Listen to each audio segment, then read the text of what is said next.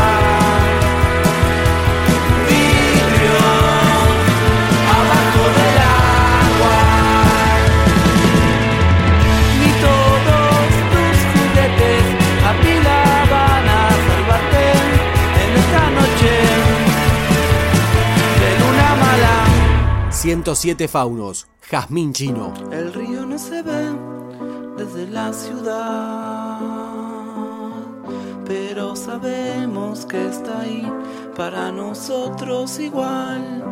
Lo mejor es ver los barcos brillantes y el agua de la